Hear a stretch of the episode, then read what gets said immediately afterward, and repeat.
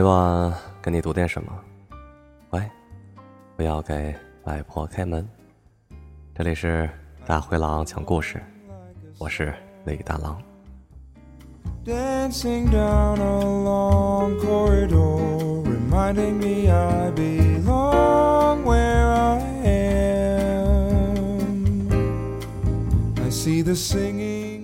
期节目我来继续读叶广芩的《采桑子》第十回，也是第二章的第三回，希望你喜欢。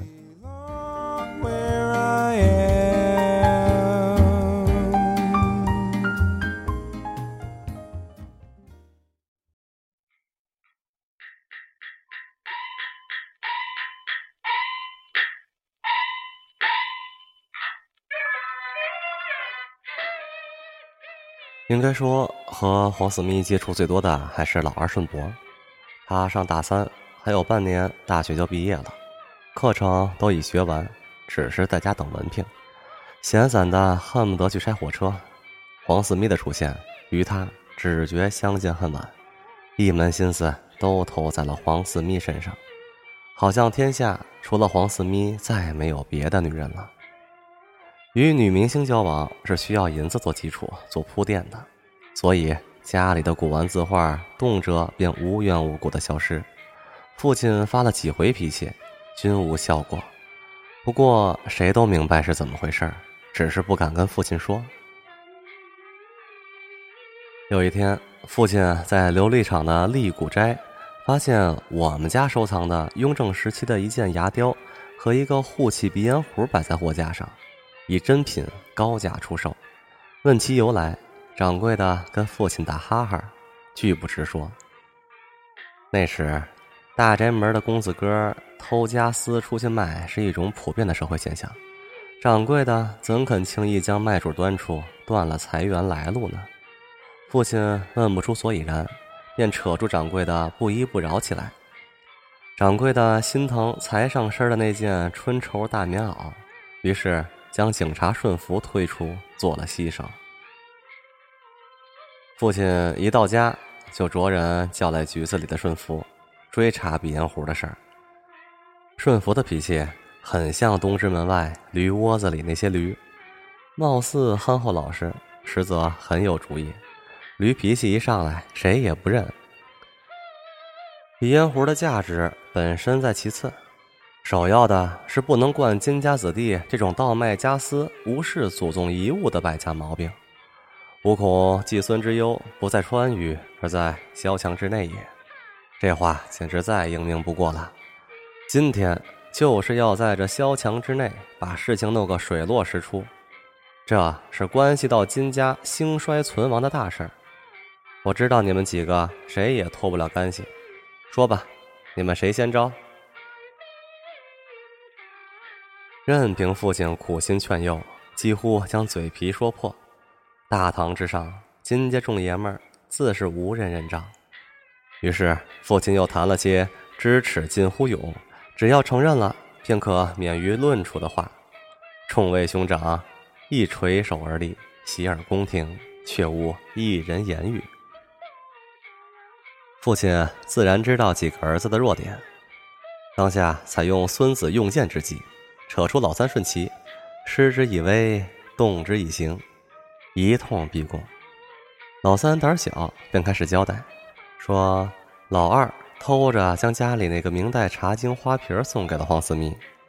老二说这是效仿老七，老七将花厅案上的钧窑大红双眼瓶作为定情物给了柳思密。接着老二又咬出老四偷着当了一对白铜雕花的紫漆鸟笼子。和桃花雪洞鸟食罐，老四说：“老三也不是什么好鸟，将父亲赏给他的乾隆仿汉玉龟拿出去卖了换钱，请黄四咪在长安大戏院听了出戏。”老三说：“卖玉龟是实，那是父亲给他的，他想怎么处理就怎么处理，不似有些人偷偷摸摸不正大光明，自己拿了东西却让警察进古玩店出手。”这一说，老二的脸就挂不住了，反嘴又说老三和黄四咪去六国饭店开过房间。瓜蔓所及，牵引欲夺，贼咬一口，入骨三分。哥几个彻底撕破了脸面，一通混战。父亲的这一招可谓灵验，五奸俱起，以逸待劳，不动声色地将儿子们那些鸡鸣狗盗之事了解的彻里彻外、清清楚楚。通过分析，父亲认为祸首当是老三，陪黄四咪听戏的是他，与黄四咪去六国饭店的还是他，便把他的媳妇儿。朱贝勒的大哥哥敬运叫来一块儿听训，扫顺其的脸面，以儆效尤。孰料老三媳妇儿却犯言直谏，说父亲以偏概全，寻名择实，抓了个老实的垫背，跑了真正的元凶。父既不慈，子便不孝；兄既不友，弟便不恭。金家兄弟间以后难免不恭不敬，亲情疏冷。事变百出，到那时便一切都无可奈何了。果然，自父亲训话之后，最先出事儿的是顺福，他的枪丢了。按顺福的说法，是老二借了他的枪，和黄四咪去德胜门外打野兔子，兔子没打着，枪也没了。但老二却说，枪是借了，可是回来就还了。是顺福自己从黄四咪手里接过去的，扯来扯去，终是说不清楚。关于枪的疑案，解放后文革时作为专案又被提起，重点追查对象就是老二。那时老二、老三、老四和顺福都被关入牛棚，于是彼此之间又重现了昔日在父亲面前互相撕咬的场面。只不过这场撕咬是背靠背的。以写材料的形式互相揭发，于是枝节横生，又弄出许多意想不到的新奇来。这些自然都是后话了。总之，因了黄四咪，金家几个兄弟从此视若仇敌，产口嗷嗷，大有割席分坐、素是冤家的劲头。黄四咪在兄弟之间却游刃有余。周旋巧妙，或跟老二去什刹海溜冰，或陪老三去开明戏院听戏，有时也和老四逛逛京西妙峰山什么的。黄四咪手段的高明在于，他让哥三个都认为他和自己是真心好，所以也都拿真心来待他。仅他生日那天，金家的寿桃就送了三份三个兄弟中，老三顺其知书达理。行为上多少有些检点收敛，但他的媳妇静韵却是个满不在乎的人。她认为丈夫捧女戏子乃文明之举，是在给金家长脸。她丈夫就是把黄四咪娶进门来，也不是什么大错。她娘家的父亲有福晋一个，侧福晋仨，收房的丫头又有三四个，妻妾再多，她的母亲照样是贝勒府说一不二的女主人。这才是家族兴旺的表现。就是在金家小偏院里，至今不是还住着一位祖父遗下的无人理睬的小妾吗？在他与顺其的婚姻中，他的嫡妻位置是任何人也动摇不了的，这点他很有自信。所以，他对于顺其的所作所为，向来是睁只眼儿闭只眼儿，从无过多干预。父亲曾有一段时间在南方工作。这就给了哥几个肆意放纵、自由驰骋的天地。那段时间，他们与黄四咪的来往频繁而热烈，常有夜不归宿的事情发生。只要一聚首，便是争吵，为黄四咪而争吵，于是就发生了摔碗的事情。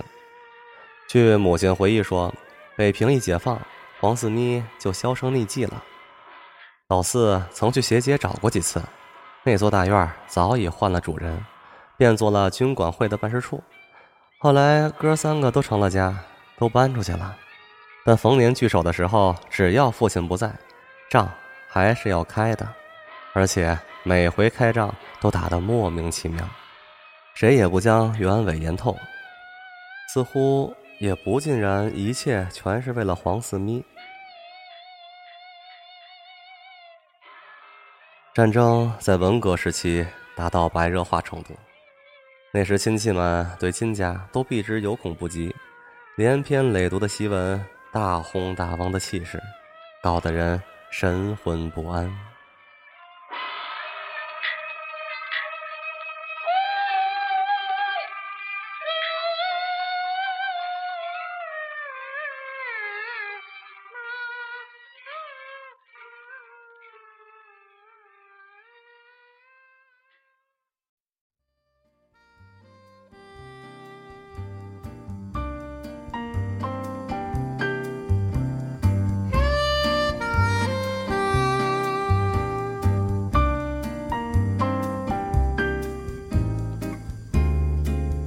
Hear the woman like a song dancing down a long corridor, reminding me I belong where I am.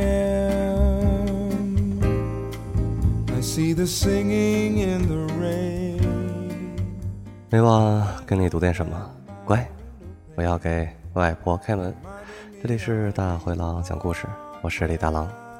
如果你喜欢我的节目，欢迎你关注我的公众微信，搜索“大灰狼讲故事”的首字母就可以找到。你也可以关注我的私人微信，我会把你拉进一些听众群，跟我有一些嗯关于节目方面的互动与交流，也会发发红包啊，分享分享电影之类的。嘿，一般人我不告诉他。你现在听到的背景音乐来自 Kurt Elling，《Where I Belong》。做个好梦，晚安。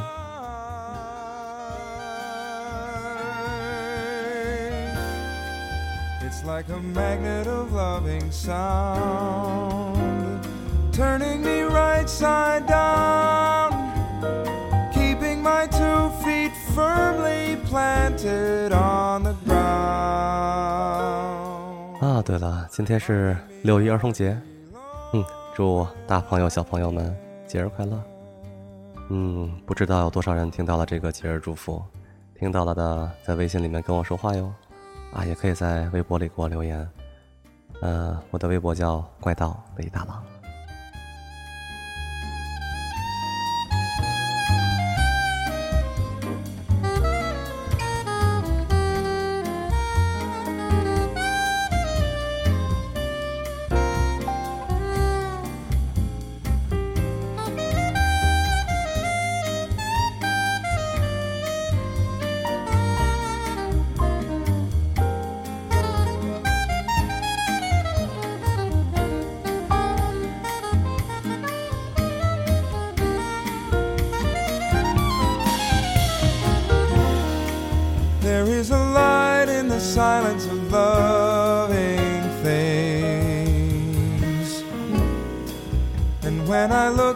Baby's hopeful eyes,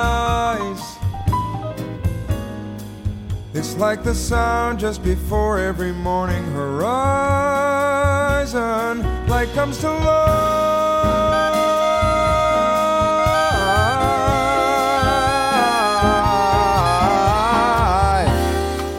It's like a magnet of loving sound,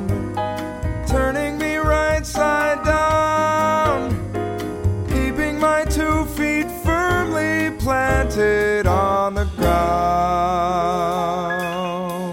reminding me I belong where I am.